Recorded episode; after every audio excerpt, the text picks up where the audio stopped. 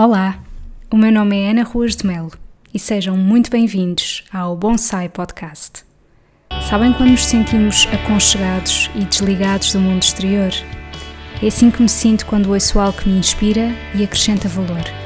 Se vos conseguir transmitir as boas energias que por aqui vão fluir, então cumpri o meu objetivo.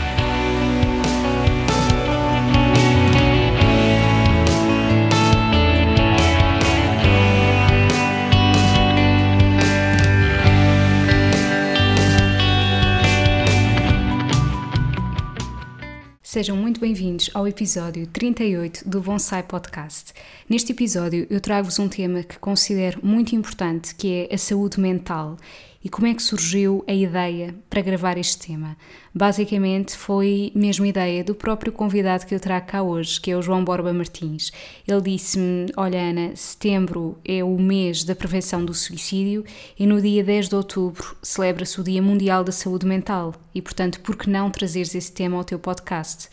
Eu achei uma excelente ideia, mas sendo o João médico interno de psiquiatria, achei que ele, melhor do que ninguém, deveria estar aqui para nos falar sobre este tema.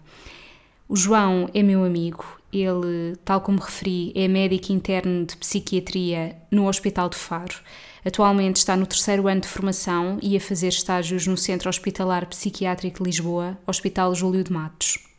O João sempre foi uma pessoa que eu considerei que tem uma enorme capacidade para falar, para expor as coisas com imensa clareza e que nos leva à reflexão. E, portanto, honestamente, é isso que eu espero que esta conversa vos traga. Foi dos episódios que eu mais gostei de gravar, por todos estes motivos, porque aprendi muito também e porque acho que vimos aqui enaltecer um tema muito importante que é o estigma relacionado com as doenças mentais. A verdade é que, apesar de muitas coisas já poderem ter evoluído, é muito mais fácil dizermos que temos uma dor de cabeça ou temos uma dor de estômago ou etc. do que dizermos tenho uma perturbação mental, uh, estou a fazer psicoterapia, estou a ir a um psiquiatra. Existe sempre um estigma aqui associado às doenças mentais, por muito que as coisas já possam ter evoluído. E portanto, esta conversa eu acho que traz muito ao de cima esta questão, quais são os malefícios disso acontecer e porque é que é tão importante falar sobre as coisas, porque é que é tão importante nós deixarmos destes tabus para que consigamos normalizar muito mais estas questões que ao fim e ao cabo afetam muito mais pessoas do que nós podemos imaginar e nós todos, estando numa conchinha e não querendo dizer, acabamos por estar diariamente com pessoas que poderão sofrer o mesmo que nós, mas como cada uma se quer fechar na sua concha porque, ai que vergonha, nós acabamos por não falar sobre as coisas. Isso, isso não é bom. Espero muito que vocês gostem desta conversa tanto quanto eu. Até já. Olá, João. Muito obrigada por teres aceito o convite em estarmos a gravar aqui este episódio. Olá, Ana. Muito obrigado pelo convite tenho acompanhado esta tua iniciativa do podcast e fico muito feliz por ver o teu crescimento enquanto profissional e acompanhar enquanto amiga que és, por ver que as coisas estão a correr tão bem no teu desenvolvimento pessoal e profissional. Oh, obrigada, João. Olha, eu gostava que começássemos este episódio por me dizeres o que é que te fez escolher ir para a psiquiatria. Olha, sabes, eu quando era mais pequeno, se calhar era assim um bocadinho diferente, porque gostava de falar com as pessoas mais velhas, gostava muito de ouvir, se calhar tinha conversas até que eram um bocado chatas para um miúdo tão novo. Mas a verdade é que gostava das histórias, gostava de falar com as pessoas mais velhas, de ouvir os seus problemas, de tentar compreendê-los. E ao mesmo tempo, desde novo, que a medicina sempre exerceu em mim um certo fascínio, desde os tempos de ir ao pediatra, que nós todos nos lembramos tão bem, sempre foi uma área que me fascinou bastante. E o facto de conseguir aliar isso ao aliviar o sofrimento do outro, ajudá-lo a resolver problemas e a promover o seu bem-estar, para mim foi como que a reunião das características daquilo que eu gostaria de fazer. Isso e, e ao ver que há muitas insuficiências e muito por fazer nesta área da saúde. No fundo, foi o conjunto destas, destas condições todas que me fez primeiro ingressar em medicina e depois escolher psiquiatria. Muito bem, João. Lembro-me tão bem nós no secundário, ainda sem sabermos muito bem para o que é que iríamos seguir, mas acho mesmo que hum, foste pelo caminho certo. Boa. E olha, João, esta ideia deste episódio até foi tua, portanto agradeço-te em particular. E hum, gostava então que falássemos eh, um bocadinho sobre quais são as doenças mentais mais prevalentes em Portugal. Olha, de facto, esta altura do ano é uma altura especialmente dedicada à saúde mental, porque setembro é o mês da prevenção do, do suicídio. Uh, no passado dia 10 de setembro foi o Dia Mundial da Prevenção do Suicídio e no próximo dia 10 de outubro é o Dia Mundial da Saúde Mental. Portanto, é uma altura do ano em que na sociedade se fala particularmente destes temas. Antes de mais, acho que podemos uh, primeiro pensar uh, em relação à definição de saúde mental, não é? Afinal, o que é, o que é isto da saúde mental? E importa dizer que é muito mais para além da ausência de doença mental. Ter saúde mental significa a pessoa estar num estado de bem-estar na qual realiza as suas próprias capacidades, em que consegue lidar com as dificuldades normais da vida, pode trabalhar de forma produtiva e frutuosa e é capaz de prestar uma contribuição para a comunidade. No fundo, só assim é possível ter saúde mental. Relativamente à tua pergunta, às doenças mais prevalentes em Portugal, penso que para, para facilidade de, de organização, podemos dividir as doenças mentais em dois grandes grupos, umas que são mais comuns e mais ligeiras, embora em alguns casos tenham também alguma gravidade, e as perturbações mentais severas, graves, propriamente graves. As mais comuns temos as perturbações de ansiedade, algumas perturbações do humor, como a depressão, perturbações do uso de álcool e de outras substâncias, e no fundo são perturbações que se encontram com relativa frequência na população em geral e nas populações que procuram cuidados de saúde e não se fazem acompanhar em regra de alterações graves. Portanto, no fundo, são doenças, são perturbações psiquiátricas em relação às quais todos nós conhecemos alguém que as tenha ou tenha tido, ou até nós próprios experimentamos pessoalmente algumas delas uh, em determinados períodos delicados das nossas vidas.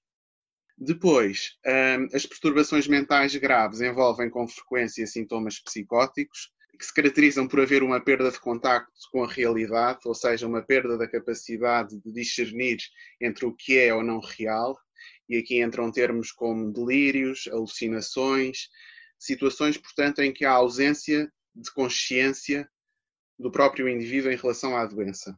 Sendo nestas condições, eh, em casos de descompensação, o indivíduo pode ser inclusivamente internado contra a própria vontade chamado internamento compulsivo. Dentro destas perturbações mentais graves, encontramos o, o ex-libris vá da psiquiatria, a doença mais grave da psiquiatria, assim vulgarmente dito, que é a esquizofrenia, que afeta cerca de 1% da população mundial e no nosso país a, a prevalência é semelhante. E outras doenças, como a doença bipolar. Ao contrário das primeiras que eu referi, estas caracterizam-se por trazer uma incapacidade significativa, quer nas atividades de vida pessoal, diária, quer a nível profissional. Um, e são bastante incapacitantes. Depois temos outras, uh, como as demências, que, face ao envelhecimento da população, também têm vindo a sofrer um aumento da prevalência. Perturbações do comportamento alimentar, que são mais frequentes numa faixa etária mais jovem uh, e perturbações do desenvolvimento intelectual. Relativamente, agora em concreto, à tua pergunta ao nosso país, um estudo feito há poucos anos uh, revelou que Portugal distingue-se no quadro europeu pelos valores altos de prevalência de perturbações psiquiátricas, estima, uh, que se estima em cerca de 23%. Ou seja, em cada quatro pessoas, uma uh, tem ou teve ou terá ao longo da sua vida alguma perturbação mental, o que é um, uma percentagem bastante significativa e mais alta que em outros países do sul da Europa. Em Itália, Espanha anda aí pelos 8, 9%, e em termos mundiais aproximamos-nos dos valores que encontramos nos Estados Unidos, cerca de 27, 28%, e em França, 19%. Dentro do quadro português, o grupo de, de perturbações mais prevalentes são as perturbações de ansiedade, que englobam perturbação de ansiedade generalizada, perturbação de pânico, a fobia social, entre, entre outras, sendo que as mais comuns são de facto a perturbação de ansiedade generalizada e a perturbação de pânico, que se caracteriza pelos ataques de pânico. Em seguida, o grupo mais, mais prevalente é o grupo das perturbações do humor, que afeta cerca de 7,9% da população, das quais a depressão é a mais prevalente, com uma larga diferença. Ok, João. E achas que. Porque é que tu achas que, se calhar, em Portugal existem mais casos desses comparativamente com outros países? Será que existe, assim, alguma justificação? Porque, por exemplo, vamos supor, o, o Estado atmosférico muitas das vezes eh, acho que tem grande influência no nosso estado de humor, não é? Mas se nós formos a pensar, Portugal é um sítio que tem um clima muito bom, claro que só isso não, não vai determinar o nosso estado de espírito, mas à partida parece não ser um, um país onde houvesse assim tanta prevalência de algumas dessas perturbações. Porque é que tu achas que se calhar isso acontece. Sim, tens razão. De facto, o clima tem um importante papel, é um importante determinante da saúde mental, mas também há outros determinantes, como fatores sociais, entre os quais os de natureza económica, que aqui acho que têm uma certa justificação. Porque não é alheio a isso o facto de, em comparação com os outros países, também termos um salário mínimo e um salário médio significativamente mais baixos. E para além disso, somos um país demasiado centralizado. Uh, e eu noto isso na minha prática, porque sou interno no Algarve, estou em Lisboa agora, e de facto não deixa de ser impressionante como 300 km de diferença num país tão pequeno mostram tantas assimetrias. Somos de facto um país muito polarizado nos grandes centros como Lisboa, Porto e Coimbra, e depois há uma dispersão populacional pelo resto do país e vemos de facto pessoas muito isoladas, muito uh, isoladas, quer de vizinhos, quer da família que muitas vezes está a trabalhar nesses, nesses centros urbanos, e portanto há muita solidão e há muita, há muita, muita polarização em torno dessas grandes cidades e se calhar o movimento inverso seria interessante para também se refletir em termos de saúde mental. Claro, faz todo sentido. E hum, agora com esta história toda da pandemia, que obviamente trouxe a todos nós grandes mudanças, não é? Fomos obrigados a ter que estar mesmo isolados. Uh, tu sentiste como psiquiatra um aumento do número casos de perturbações mentais, como é que isso foi vivido na tua experiência clínica? Uhum.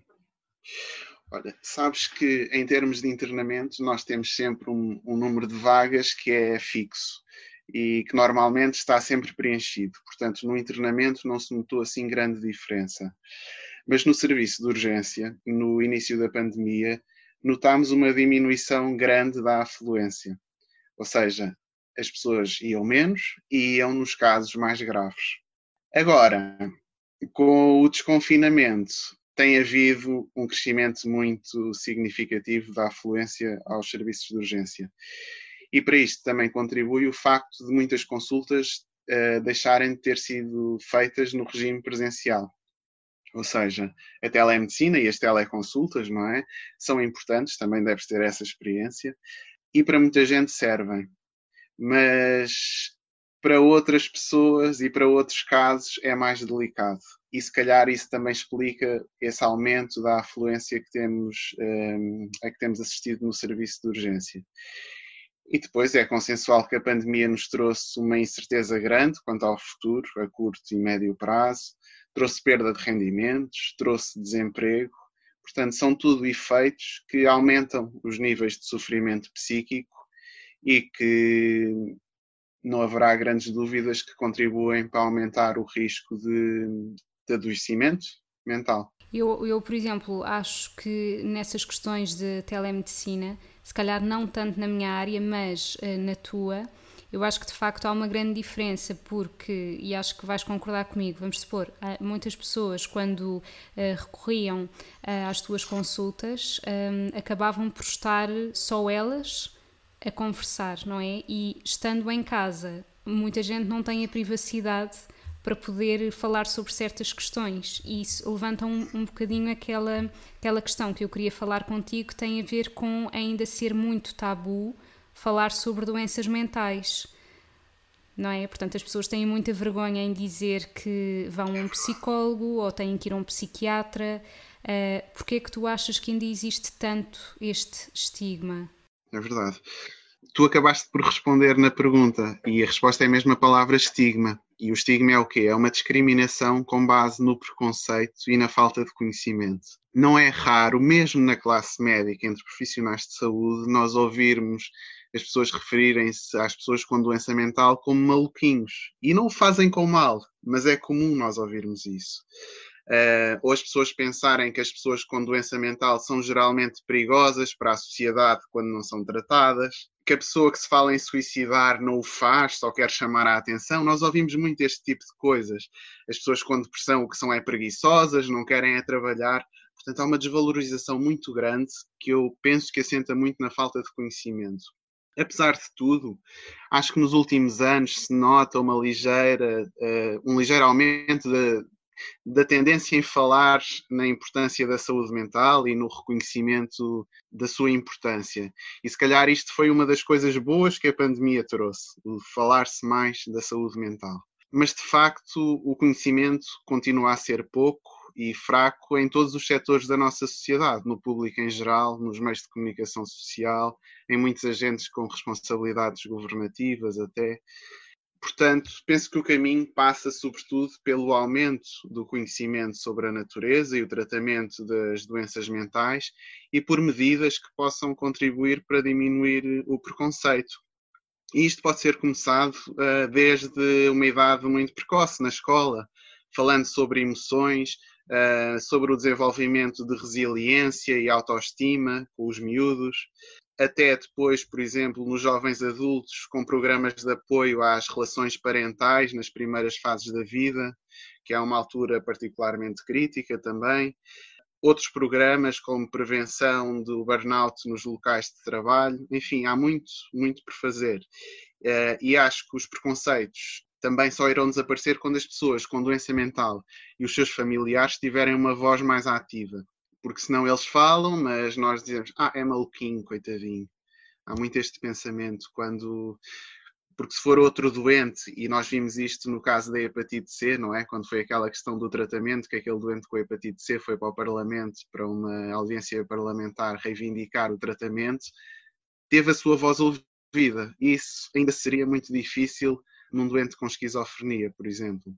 Portanto, esta situação mudará quando a generalidade das pessoas se convencer que as doenças mentais são uma realidade, são uma doença e têm um tratamento que pode ser feito com sucesso. Ou seja, ainda há menos de um século, nas doenças mentais graves, o tratamento não ia muito para além da institucionalização, nos, nos uh, vulgarmente designados manicômios. Hoje em dia, nós assistimos a uma descentralização, ou seja, a uma abertura desses, dessas instituições para hospitais gerais, para a comunidade, e há de facto um tratamento que pode ser feito e que é eficaz, mas que na nossa sociedade, pelo que vemos, ainda é insuficiente. Exatamente. O que é que tu considerarias importante dizer às pessoas quando uh, estão na dúvida de procurar ajuda psicológica? Porque há muitas pessoas que, enfim, vão pondo para debaixo do tapete né, e pensam, vamos supor, com a questão da ansiedade, que é uma das mais prevalentes, ah, é normal eu estar ansiosa por isto ou por aquilo. Quais são as consequências de uma pessoa ir sempre abafando aquilo que sente até um dia as coisas poderem explodir, não é? Uhum. Olha, uh, penso que o primeiro passo passa, sobretudo, pela prevenção, não é? De coisas que tu falas muito relacionado com a alimentação, e é verdade, relacionado com o exercício físico, que nós sabemos ser muito importante na prevenção destas situações, e pela tentativa de manter o equilíbrio entre as diversas esferas da vida, pessoal, profissional, etc e, sobretudo, o apoio social, o apoio dos amigos, conversar, conviver, é muito importante e, e falar abertamente sobre estes assuntos. Uh, se calhar, se nós tivermos mais abertura a fazê-lo numa fase precoce em que nos começamos a sentir assim, o problema não vai aumentando de gravidade. Claro que os amigos não resolvem tudo e é preciso recorrer à ajuda uh, especializada, E muitas vezes as pessoas pensam, então devo ir a um psicólogo, a um psiquiatra, não sei muito bem como é que como é que devo fazer, não é? Nós no Serviço Nacional de Saúde funcionamos eh, através de referenciação pelo médico de família. Teoricamente há psicólogos nos centros de saúde, mas na prática há muito poucos e a resposta é insuficiente, não por falta de vontade deles, mas pela falta de, de recursos humanos. O médico de família em si é capaz de tratar uh, situações simples, não simples, que sejam simples para a pessoa, mas simples em, termo, em termos da gravidade da doença. Casos de ansiedade, casos de depressão. Se a situação não for fácil de resolver, podem sempre referenciar para consulta de psiquiatria, uh, que terá resposta no espaço de um mês e meio, dois meses no máximo na maioria dos sítios do país, porque em sítios mais periféricos este tempo de resposta um, é maior. Uh, e depois na consulta de psiquiatria, a pessoa poderá ter o seu acompanhamento regular e poderá ser referenciada também a consulta de psicologia se necessário. Aqui uma coisa não exclui a outra. Depois há sempre o, o recurso ao serviço, ao serviço privado, não é? Embora para a grande maioria da população, infelizmente, ele não esteja acessível. Uh, mas é muito importante passarmos esta menção, que é esta informação, que é possível ter ajuda tendo pouco dinheiro, no fundo.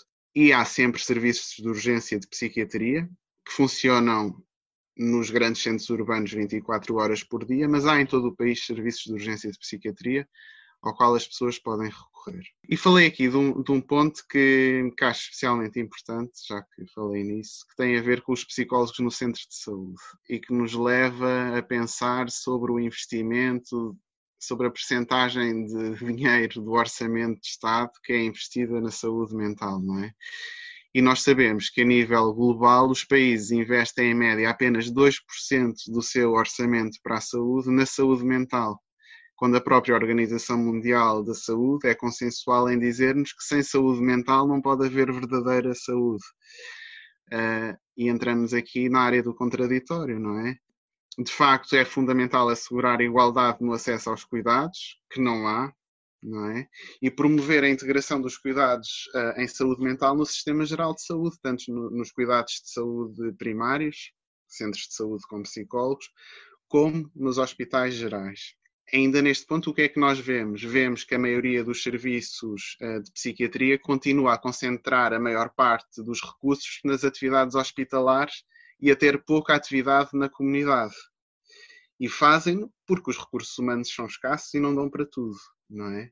Precisamos de incentivar o desenvolvimento das equipas comunitárias de saúde mental e dar outras respostas que também fazem parte do tratamento, como são os programas de reabilitação psicossocial, para as pessoas doentes, uh, para fazer parte do seu processo de recuperação, reintegrarem-se na sociedade. E neste ponto, por falta de orçamento, mais do que por falta de vontade, estamos bastante limitados. E, e, na tua prática clínica, João, tu, por exemplo, sentes que o tempo de consulta é adequado? Porque às vezes isso é um problema, não é? Não, não existe tempo suficiente para poder ouvir a pessoa. Uhum. Olha, nós para primeiras consultas geralmente temos cerca de 45 minutos, 30 a 45 minutos, aqui também depende dos hospitais. Para as consultas subsequentes temos 20 a 30 minutos, o que é bastante limitado, não é? Claro que a psiquiatria é muito mais do que receitar comprimidos, mas face a esse tempo de consultas, muitas vezes torna-se difícil dar um suporte consistente para além disso.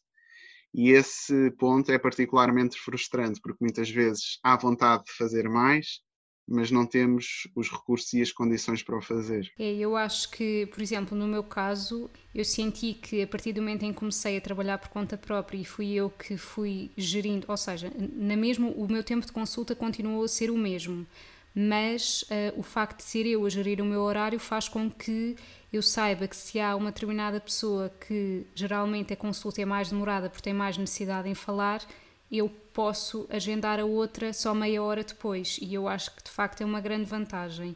E, e tu sabes que muitas das vezes nas consultas de nutrição uh, os temas falados são muito mais para além da comida, não é? Porque a questão emocional está sempre muito presente e, e, portanto, eu acho que o tempo de consulta é de facto um fator muito importante. Um, eh, consegues só diferenciar de uma forma simples uh, qual é que é a diferença entre o papel do psiquiatra e do psicólogo? Olha, tanto o psiquiatra como o psicólogo são profissionais de saúde mental que trabalham para o mesmo, para o bem-estar do doente. E a verdade é que situações como a depressão e como a ansiedade são perturbações, são doenças mentais, são perturbações psiquiátricas e como doenças que são, precisam de ser tratadas por um médico, pelo psiquiatra neste caso que prescreverá ou não medicação, porque nós não prescrevemos medicação a todas as pessoas que nos entram pelo gabinete. As pessoas não precisam ter medo em ir ao psiquiatra se tiverem essa dúvida, porque o psiquiatra não vai pô-las a dormir como zombies, incapazes de trabalhar e de funcionar. O nosso objetivo é precisamente o contrário, é restituir a funcionalidade à pessoa. Mas voltando então à tua questão, Uh, o psicólogo é importante em todas as fases. Nos doentes mais graves, que estão medicados e acompanhados pelo psiquiatra, pode haver indicação para um acompanhamento psicoterapêutico, para a pessoa fazer psicoterapia. E, portanto, são duas faces da mesma moeda que é o tratamento. Uh, a parte farmacológica e a parte psicoterapêutica.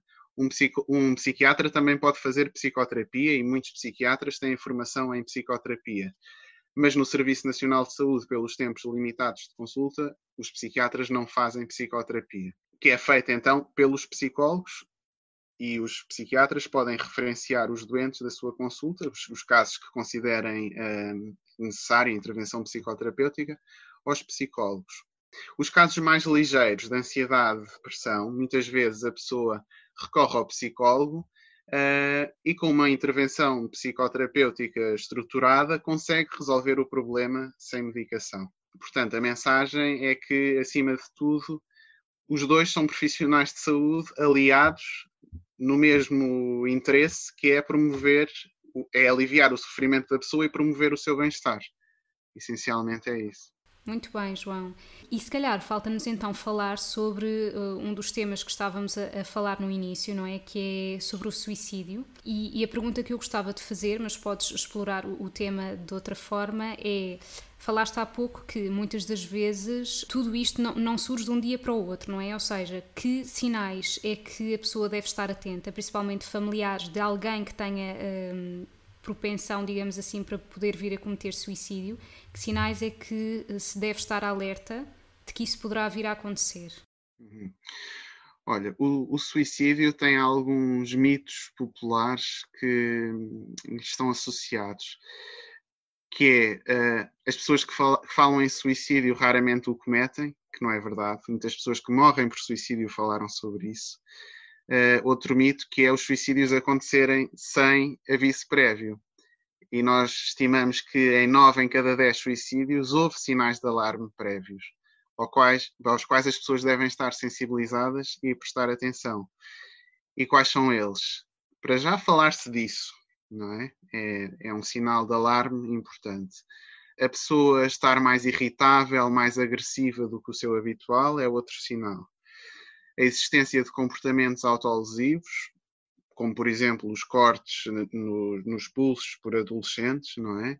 Também são sinais de alarme porque podem preceder um, um ato suicida. A pessoa verbalizar uh, sentimentos de desesperança, falar frequentemente na morte, sentir-se um peso para os outros, doar os seus bens assim de uma maneira muito desprendida, o isolamento social ou sentir-se sozinho, começar a consumir substâncias face a esse isolamento. Tudo isso são sinais de alarme aos quais nós podemos e devemos estar atentos às pessoas de quem somos próximos. Outro ponto importante é que falar sobre suicídio uh, não provoca por si só atos suicidas. E nós falarmos sobre isso com quem tem esses pensamentos, muitas vezes até alivia a sua angústia e diminui a intensidade dessa ideação suicida. De facto, o suicídio é um fenómeno muito complexo, não é? Com múltiplas causas, muitos determinantes, uh, e importa também dizer que não está sempre associado à doença mental. Embora seja verdade que as pessoas que sofrem de uma perturbação psiquiátrica estejam entre os grupos de mais alto risco de suicídio, isso é verdade. Mas a maioria das pessoas com doença mental não comete suicídio Estas ideias de morte podem surgir então em pessoas sem doença mental, em certos momentos de angústia e desesperança, no contexto de conflitos, da perda de alguém próximo, sentem-se desamparadas no mundo, uh, problemas sociais ou relacionais, como um divórcio, por exemplo, ou outras situações de vida negativas e dificuldade em lidar com essas situações. E é uma situação que pode afetar pessoas de todo o mundo, de todas as classes e de todas as idades. Não há um, uma etiqueta uh, social ou etária de, das pessoas que estejam mais predispostas a, com, a cometer suicídio. E nós sabemos que é o suicídio é a causa de 57% de todas as mortes violentas a nível mundial, mais do que, a morte, eh, do que as mortes causadas por guerras e homicídios em conjunto, para percebermos bem a dimensão do problema. Uh, Estima-se que cerca de 800 mil pessoas morram por suicídio a cada ano no mundo, o que corresponde a uma morte por suicídio a cada 40 segundos, para termos noção da real consistência deste problema, não é? Olha, eu não tinha, não tinha noção que os números fossem esses. Ao fim e ao cabo, também aquilo que tu dizes e que eu acho que é muito importante é falar-se sobre as coisas, não é? Tal como tu disseste, o falar sobre suicídio não significa que vá dar a ideia a outra pessoa de que, olha, se calhar era boa ideia a pessoa suicidar-se. Portanto, falar sobre eh, eh, tudo isto é também uma forma de normalizarmos, digamos assim, muitos dos problemas e se calhar se falasse mais sobre isso, não existiria tanto o estigma que falámos de das doenças mentais, de que aquele é maluquinho, de que ai, tu não precisas disso, uh, porque existe uma certa vergonha, a verdade é essa, não é? E, e porque se calhar estes temas não são tão falados. Um, e, e, o começar por falar mais sobre isto era um, uma, um bom ponto de partida. Precisamente porque as pessoas pensam que o que estão a sentir é normal. Passa muito por isso, por normalizar as emoções que têm, os sentimentos naquele momento de vida, uh, os seus pensamentos, que muitas vezes são geradores de vergonha para a pessoa, mas de facto o pensamento é uma coisa que nós não controlamos, não é? É uma coisa que flui. E portanto, falar sobre as coisas se calhar é a mensagem mais importante que nós podemos deixar aqui hoje. Que as pessoas não tenham medo de falar, que haverá, e há, de certeza, pessoas próximas delas que já sentiram ou pensam o que elas estão a sentir e que não tenham vergonha de falar sobre as coisas. Porque há sempre alguém disponível para ajudar. E é para isso que nós trabalhamos. Acho que foi uma ótima mensagem. Aprendi muito com este episódio. Gostei muito de ter gravado muito obrigada pela tua disponibilidade. Obrigado, Ana. Um beijinho. Beijinho. Beijo.